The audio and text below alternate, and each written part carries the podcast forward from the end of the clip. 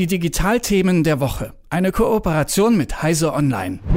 Als Tag X bezeichnet man, ja Achtung, ich habe wirklich die Definition rausgesucht, einen in der Zukunft liegenden, nicht bekannten, nicht terminierbaren Tag, an dem voraussichtlich etwas Großes geschieht. Rechtsextremisten verwenden den Begriff zum Beispiel für den von ihnen herbeigesehnten Zeitpunkt des Zusammenbruchs der verfassungsmäßigen demokratischen Ordnung. Also einfach gesagt, den Zeitpunkt, an dem sich alles ändert, ab dem alles neu ist.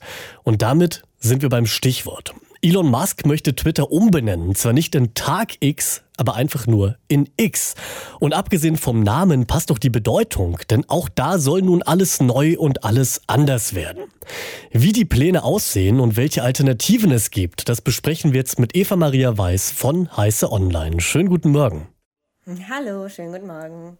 Eva, wenn wir jetzt x.com eingeben, was ja eher ein bisschen nach so einer Schmuddel-Porno-Seite klingt, dann leitet es tatsächlich auch jetzt schon weiter auf Twitter.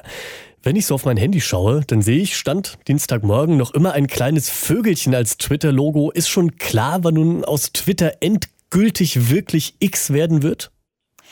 Also ein Teil ist ja schon äh, zu X geworden oder X. Äh, man sieht schon, wenn man äh, auch wenn man twitter.com besucht, dann ist oben links nicht mehr das kleine Vögelchen Larry, sondern da ist jetzt schon das X.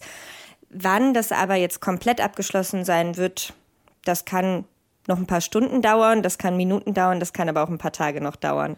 Nun ist ja diese Änderung beim Namen immer erstmal das Offensichtlichste und das hat Elon Musk ja schon länger betont, diese Vorliebe fürs X, die ist nichts Neues bei ihm.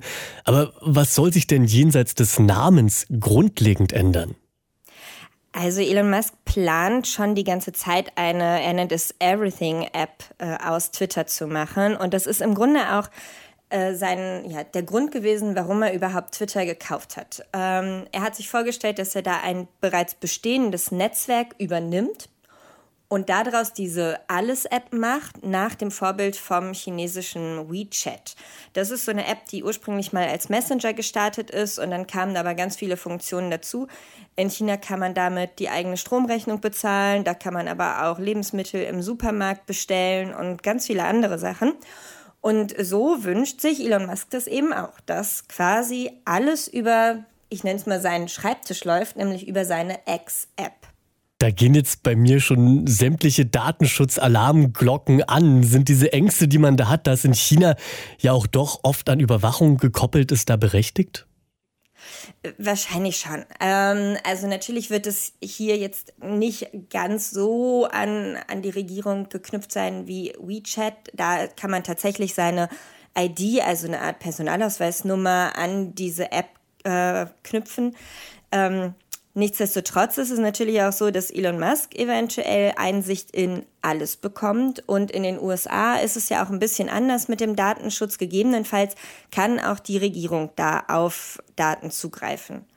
Also ein Traum ist das äh, wahrscheinlich erstmal nicht.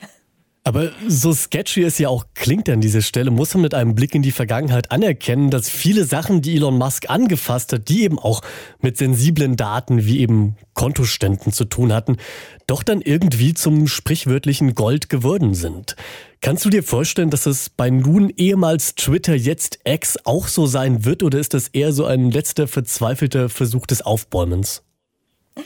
Ich, ich kann mir tatsächlich vorstellen, dass das funktioniert. Ähm, vielleicht nicht morgen und vielleicht nicht in dem Umfang, wie er sich das im Moment erträumt. Äh, bisher ist an Twitter ja oder an X noch nicht wirklich was anders, wenn wir ehrlich sind. Also es heißt zwar, wir werden hier alles Mögliche erschaffen und natürlich powered by äh, künstlicher Intelligenz. Davon sehen wir aber noch nichts. Im Moment sehen wir nur, dass Funktionen eher runtergeschraubt werden, dass es sowas wie ein Leselimit gibt und dass man bezahlen muss für den Dienst. Also mal schauen, wann da tatsächlich was kommt. Aber ich traue Elon Musk auch wahnsinnig viel zu und er hat einfach auch eine Fanbase. Also es gibt viele Menschen, die ihn bei all seiner Verrücktheit einfach toll finden. Wenn wir uns jetzt mal anschauen, wer Twitter überhaupt noch so nutzt, dann müssen wir wahrscheinlich beide zugeben, dass wir da auch schnell ein bisschen fachblind sein könnten, denn am Ende sind es eben hauptsächlich Journalistinnen und Politikerinnen, die die Plattform noch nutzen. Ist für die Schöpfung von Nachrichtenwerten, wie man ja so gerne sagt, die Plattform Twitter jetzt mit dieser Umbenennung endgültig tot? Also ich habe meinen Account noch nicht gelöscht. ähm, es sind immer noch wahnsinnig viele Unternehmen da, es sind immer noch äh, ganz viele Medien da, es sind immer noch Politiker äh, da, es sind ganz viele Leute noch da und tatsächlich habe ich noch einen Nutzen davon, wenn ich meine Timeline anschaue und auf der Suche bin nach Nachrichten, nach, hey, was ist über Nacht passiert, was ist los, ähm, wie lange das noch so bleibt und wer alles jetzt wieder abwandert, das muss man dann auch mal sehen. Ähm, ich bin auch dabei, mich, ich sag mal, breiter aufzustellen. Ich glaube, dass wir einfach so ein bisschen Ausdifferenzierung im Moment sehen, ähm, dass man vielleicht für manche Informationen eher bei Mastodon abhängt und für andere Sachen, für, ich weiß nicht, die Dekoration zu Hause bin ich bei Instagram und wenn ich von meinen Freunden was hören möchte, dann nutze ich vielleicht eher Messenger, die inzwischen alle diese Statusfunktion haben. Ich glaube, da geht so ein bisschen der Weg hin und Twitter kann da schon bestehen bleiben auch. Ich habe meinen Account auch noch, muss ich sagen. Aber das, was ich eben auf Twitter auch oft sehe, ist genau das, was du eben angesprochen hast, dass auch die Leute, denen ich folge, jetzt die Plattform doch in Scharen verlassen und das alles, naja, wirkt fast so dystopisch, wie dieses weiße X auf dem schwarzen Hintergrund dann aussehen wird. Mastodon und Threads sind vermeintlich die ähnlichsten Alternativen, die oft genannt werden. Du hast jetzt auch schon für sämtliche Sachen noch weitere Plattformen genannt. Denkst du, es wird so die eine Plattform geben, die Twitter dann doch irgendwie ersetzt und die Frustrierten auffängt? Oder müssen wir uns einfach daran gewöhnen, dass es da viele Plattformen gibt? Ich glaube, dass es nicht, nicht demnächst zumindest diese eine einzige Plattform geben wird, die alles ersetzt. Wir hatten das mal bei Facebook und Twitter hat sicherlich auch eine bestimmte Gruppe angezogen, auch eine relativ große, und die haben eben, weil Journalisten dabei waren, diese Informationen auch weitergetragen.